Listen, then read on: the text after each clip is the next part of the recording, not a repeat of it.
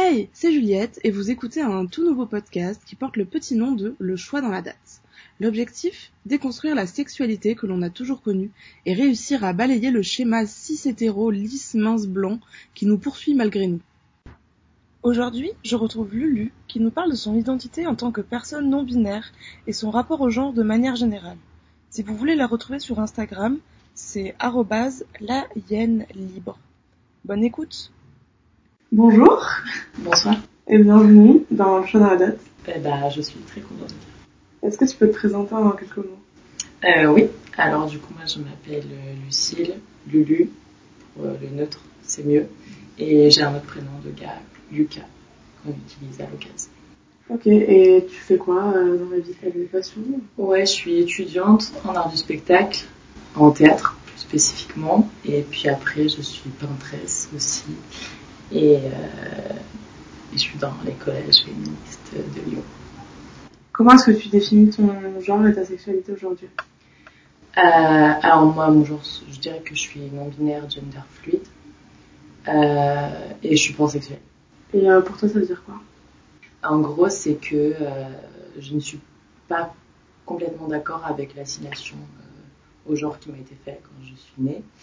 Donc euh, je dis que oui, d'accord, je suis ok pour dire que je suis une femme, mais je suis beaucoup plus que ça. Et je suis pas que ça. Donc euh, j'évolue sur le prisme du genre, donc euh, des fois ça peut dépendre. Des fois je me, je me sens ni femme ni homme. Parfois je me sens les deux en même temps. Parfois je me sens que gars. C'est rare quand je me sens que meuf, c'est très très rare. Euh, du coup voilà, je, ça dépend des jours, des moments, c'est, ça fluctue. Ok. Et euh, la pansexualité? Euh, la pansexualité, euh, ben, en gros, euh, je, j'aime tout le monde. J'aime qui j'aime, j'aime tout le monde. de n'importe quel genre qu'il soit. c'est, pas. c'est c'est ce que dégagent les personnes qui m'attirent. Comment elles sont, comment elles parlent, comment elles bougent, comment elles pensent. C'est ça qui m'attire chez les gens. Et aussi le physique, bien sûr, mais ça n'a rien à voir avec le genre. Donc voilà. Tu dis que ça n'a rien à voir, ça veut dire que pour toi, le genre, il est indépendant euh, du physique des gens? Bah, le genre, en fait, c'est chacun se définit comme, euh, comme il le souhaite. Et euh, c'est lui, enfin, c'est la personne qui choisit comment elle se définit dans son genre. Et en fait, l'apparence physique ne, ne dit rien du genre. À la limite, ça peut donner quelques indices parce que, y a, enfin, ça dépend. Il y a des gens, enfin, par exemple, moi, quand, quand je me sens gars, je- j'essaye de me faire un passing plus gars pour que on me mégenre pas, par exemple. Comme ça, je suis sûre qu'on va me dire monsieur et qu'on va m'appeler Lucas, donc je suis sûre que, que ce sera bon avec le passing et ça m'embête pas du tout de mettre des freins de mec et tout machin. Mais, euh, mais oui, ça, ça peut donner des indices, mais ce n'est pas ça qui définit le genre. En gros, c'est mieux de demander aux gens euh, comment ils se définissent avant de les définir euh, tout seul comme ça, de décider euh, que telle ou telle personne est genrée d'une telle ou telle façon. C'est mieux de demander. Et euh, d'ailleurs, c'est jamais mal pris de demander à quelqu'un quel est son genre. C'est quelque chose qu'on peut croire que j'ai plein de gens qui m'ont demandé mais tu vas pas me le prendre mal si jamais je te demande quel est ton genre euh, quelqu'un va pas me prendre mal si je demande et je dis ben non justement en fait on prendra plus mal le fait d'être mégenré que que le que le fait de, que tu me demandes comment je me définis et quels sont mes pronoms Du coup, ton activité euh, d'artiste, ça t'a aidé à te définir ou pas? Pas du tout pas du tout Pourtant, quand t'as fait euh, ton coming out, tu l'as fait Ah. une peinture. Ah ok ok je pensais de, je pensais à l'inverse. Euh, oui enfin je l'ai fait en peinture parce que dans mes peintures je raconte de- souvent des choses euh, hyper personnelles et c'est vrai que ça a été euh, ouais ça comment ça concrétise en plus que la peinture c'est comme c'est quand même un, processus qui est assez long du coup ça permet de méditer sur les choses qu'on est en train d'exprimer on est en train de se décharger en même temps de, tout ce qu'on ressent du coup c'est aussi un une genre de le mettre sur la toile, c'est vrai que ça a encore plus euh, officialisé les choses dans, dans ma tête, même si je le pensais depuis un moment.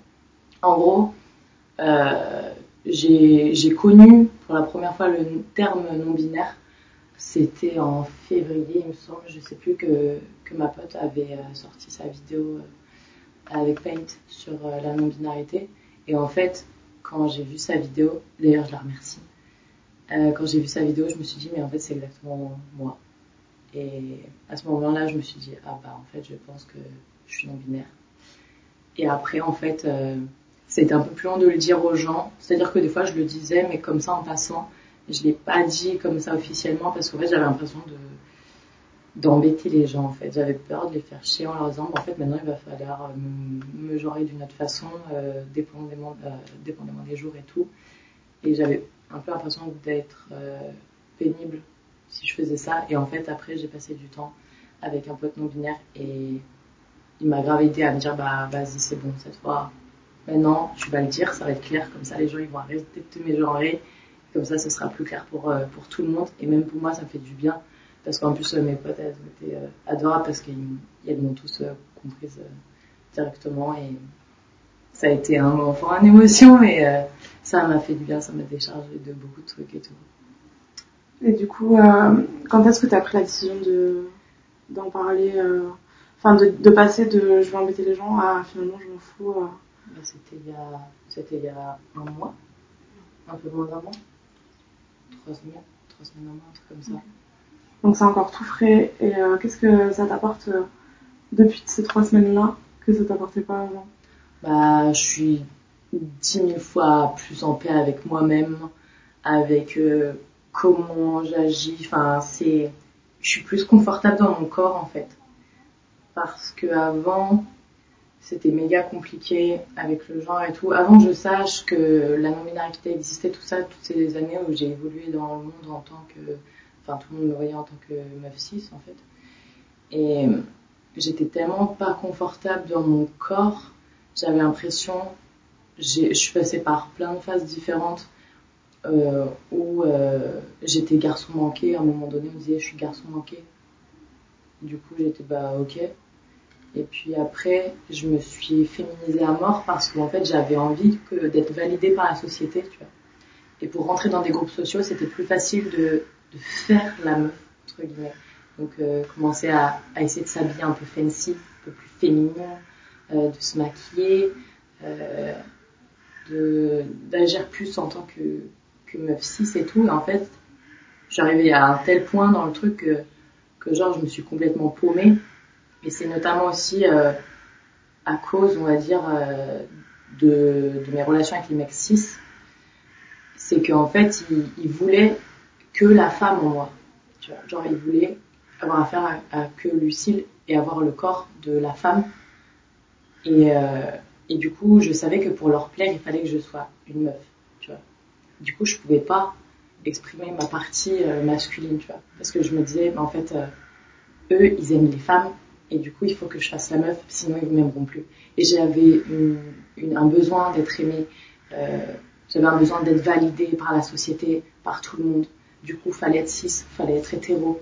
Et du coup, j'avais tellement besoin d'être aimée que du coup, j'ai essayé de me foutre dans la case, de me forcer à me foutre dans la classe pour rentrer. Et, euh, et en fait, ça a fini que je me suis complètement paumée, en fait. Et, euh, après, donc la rupture avec les mecs cis, ça m'a permis de complètement lâcher tout ça, de, de repartir complètement de zéro, même physiquement. Genre de plus maquiller, de plus me coiffer, de plus mettre des talons, des trucs. Mais pour moi, c'était un déguisement en fait. J'étais déguisée en meuf. Je me déguise en meuf. Je disais, je fais des trucs de meuf. Je me mets du vernis longue. En fait, parce que en fait, tous nos, nos comportements sont genrés en fait. La façon dont on s'habille, la façon dont on bouge, la façon dont on se coiffe, tout est genré en fait. Et du coup, je disais, je vais faire la meuf, je vais faire la meuf le plus possible. Et à la fin, j'ai complètement arrêté tout ça et, et là, ça a commencé à, enfin mon, mon petit mec intérieur, comme je l'appelle, a commencé à prendre de plus en plus de place. Et j'étais beaucoup plus confort comme ça. Et je pouvais m'habiller exactement comme moi je le voulais. Et, et du coup, j'étais beaucoup plus en accord avec moi-même. Et aussi, il y a une, une étape importante, c'est les cheveux. Parce que, mine de rien, il y a plein de gars qui ont des cheveux longs et tout. Mais c'est vrai que c'est quand même, enfin, dans la société, les cheveux longs, c'est les filles et les cheveux courts, c'est les gars. Et en fait, de se couper les cheveux, ça a été comme euh, une rupture avec l'assignation forcée à la féminité euh, pour moi. Genre tout de suite, maintenant, euh, Ça, pour moi, là, au moins, je me dis dans la tête des gens, c'est, ça peut être les deux. Et du coup, je, je me sens plus ok avec ça, avec cette coupe-là. Je me sens beaucoup plus moi-même. Parce que c'est vrai qu'en plus, ça me faisait de la dysphorie, les cheveux longs. Euh, par exemple, sur certaines photos où pour moi j'étais un gars et que je voyais les cheveux longs avec la demi-queue et tout, et que c'était une coupe que j'avais portée toute ma vie, où, où tout le monde disait que j'étais une meuf 6 et du coup ça me faisait de la dysphorie et je regardais les photos et j'aimais pas, ça n'avait aucun sens pour moi. Et pareil, la dysphorie, c'est un truc que j'ai découvert genre il y a pas longtemps en fait. Je savais même pas ce que ça veut dire, mais c'était un truc que j'avais ressenti plein de fois. Je savais même pas que ça avait un nom. En gros, la dysphorie, c'est de d'avoir une perception faussée de, de, son corps. En gros, que on a l'impression de la perception, la perception qu'on a de son corps ne correspond pas à ce qu'on est à l'intérieur. Par exemple, une fois, j'avais vu une, vidéo de moi où j'étais gars et d'un coup, je vois euh, mes seins sous mon pull. Et dans notre société, les seins sont tellement assignés à la féminité que ça m'a fait, ça m'a, je me suis dit, mais qu'est-ce que ça fout là en fait? Genre, je sais pertinemment que mes seins n'ont rien à voir avec mon genre, moi je le sais. Mais en fait, de me voir en vidéo, comme si j'étais euh quelqu'un de lambda dans la rue, et j'ai vu euh, des seins, ça m'a bloqué de ouf. Genre, ça m'a fait ça. Et aussi la dysphorie et les rapports sexuels avec les six mecs. Euh, parce que quand ils oversexualisent tes seins, tes fesses, tes hanches, tes, cheveux, ta bouche, ils te prennent comme ça et tout, genre, ils se contentent que sur ça, et ben vraiment, là, j'étais en mode, euh, c'est horrible. C'est horrible. Parce que, ils, ils, voient que le corps de la meuf, et je suis pas une meuf, en fait. Je, je suis pas que ça du tout. Et si encore ils avaient aimé toute l'enveloppe en entière, genre les jambes, les bras et tout, tu vois, ça paraît grave. Mais quand ils se concentrent sur un truc qui, moi, me trigger à mort, euh, ça me fait, enfin, je me barre directement. Genre, il y a pas longtemps, genre, ça s'est passé. Euh, j'ai même pas pu dormir avec le gars, quoi. J'avais juste envie de me barrer. Je me sentais trop mal. Ils s'en rendent même pas compte, en fait. Parce que pour eux, c'est normal. Enfin, pour certains mecs, en tout cas, euh, ils, niquent comme si, euh, ils niquaient euh, comme dans les acteurs, euh, dans les films porno, quoi. Où ils, sexualisent, où ils sexualisent à mort euh, le corps des femmes et, du coup, ils se disent que c'est comme ça. Et en plus, ils en profitent pour faire de la, la violence et tout, qui, qui n'est pas consentie. Et du coup, ouais, c'était chaud quand même Et euh, quand est-ce que tu as, as, eu cette rupture où tu t'es dit euh, que tu, à partir du moment où tu cautionnais euh, ces choses-là, et à partir du moment où tu as arrêté de les cautionner en disant euh, finalement ça ne me correspond pas et euh, ça me fait plus de mal que de bien de rester dans ces relations sexuelles-là C'est encore très difficile parce que moi je suis pan et du coup ça m'arrive aussi euh, souvent euh, d'être attirée par des cis mecs. Et du coup, en fait, le truc, c'est que ça me fait flipper déjà, parce que j'ai peur de la dysphorie, j'ai peur du non-respect du consentement, j'ai peur des mexis en vrai. J'ai peur des mexis, de, de comment ils vont, ils vont me toucher. J'ai peur de ça, comment ils vont parler, parce qu'en plus, il y a tous les trucs hyper problématiques qui sortent à H24. Genre, c'est chiant, hein, parce que tu vois, quand t'auras envie de niquer, bah, bah, t'es attiré par ce mec cis, bah, t'as envie d'y aller, toi. T'aimerais trop ne pas avoir à, avoir peur, à pas te poser mille questions, tu vois. Et ça me bloque de ouf. Et ça fait qu'aujourd'hui, genre, des fois, je me lâche et tout. Et souvent après, euh, je me dis, t'as fait chier, tu vois, parce que j'ai mal vécu. Et des fois, ça se passe bien. Des fois. Mais c'est très rare. Ou alors quand ça s'est bien passé sexuellement, euh, il m'a dit des trucs euh, problématiques. Donc en fait, c'est soit il y a un truc, enfin soit les deux trucs vont pas, soit il y a un truc sur les deux qui va pas. Donc euh, ouais, c'est méga compliqué. Mais c'est pour ça que je pense que je tends plus aujourd'hui à arrêter les six mecs. Mais ça arrive encore parfois. Euh, parfois, ça arrive que ce soit des six, des six mecs. Ouais. Et du coup, t'as ton annonce de coming out et le fait que tu te sentes mieux maintenant dans ta peau, etc. Est-ce que ça t'a apporté aussi des trucs négatifs que tu n'avais pas avant, ouais. à part la dysphorie, mais genre, euh, euh, je sais pas, plus de problèmes dans la rue, ou je sais pas, au niveau ouais. administratif ou... Bah ouais, déjà ça me fait chier, euh, sur administratif, ça me fait tout le temps chier hein, de, de, choisir femme ou homme. C'est horrible en fait cette vision euh, binaire du monde. Pourquoi, pourquoi cette case existe? Déjà, je comprends pas l'importance que ça a à m'expliquer. Et puis, ouais, là, j'ai peur de la transphobie. Genre, euh, qu'on vienne me voir, qu'on me dise t'es un mec ou une meuf? Parce que avant, avant mon coming out, j'aurais dit euh, je suis une fille, tu vois. Mais maintenant que je le dis à moi-même, je me le crie à moi-même et je l'assume. Genre, je suis complètement ok avec ça, que tout le monde le sait. Euh, maintenant, je pourrais plus dire ça. Du coup, j'avais demandé à un pote, mais qu'est-ce qu'il disait lui en, tant que non-binaire quand on lui demandait euh, t'es un gars ou une meuf? Il disait bah et toi? Toi t'es une meuf? Ok, bah c'est cool, bonne journée. Genre faire ça. Et aussi ouais j'ai eu une inquiétude euh, par rapport euh, au cismec, encore une fois, que euh, maintenant que, que je suis que je dis que officiellement machin c'est sorti, que je suis non binaire et tout, il y a plein de cismecs j'ai peur par exemple que j'ai un cismec qui me plaît et je lui dis que je suis non binaire et que des fois bah s'il veut de moi bah des fois je serai en gars enfin je serai Lucas. Et j'ai peur que ça les bloque de ouf et qu'ils fassent de la transphobie avec moi et qu'ils veulent pas de moi et qu'ils aient honte de moi pire tu vois. Et qu'ils m'acceptent pas.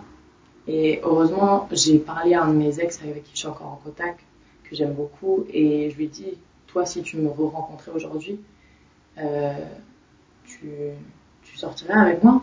Il m'a dit, mais bien sûr.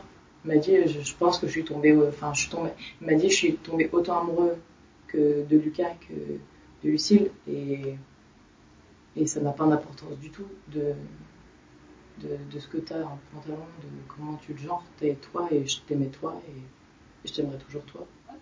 Et c'est un truc qui m'a cher touché je pense que euh, certains de mes ex, euh, là, aujourd'hui, ils tomberaient des nues et que ça passerait pas du tout s'ils me rencontraient. Je pense que ça passerait pas du tout.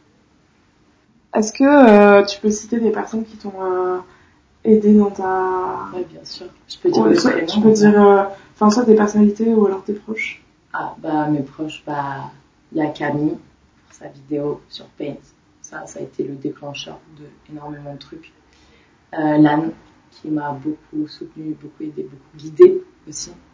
C'est que des personnes non binaires Ces deux-là, ouais. Euh, ils m'ont fait dire que j'existais en fait dans toute ma complexité.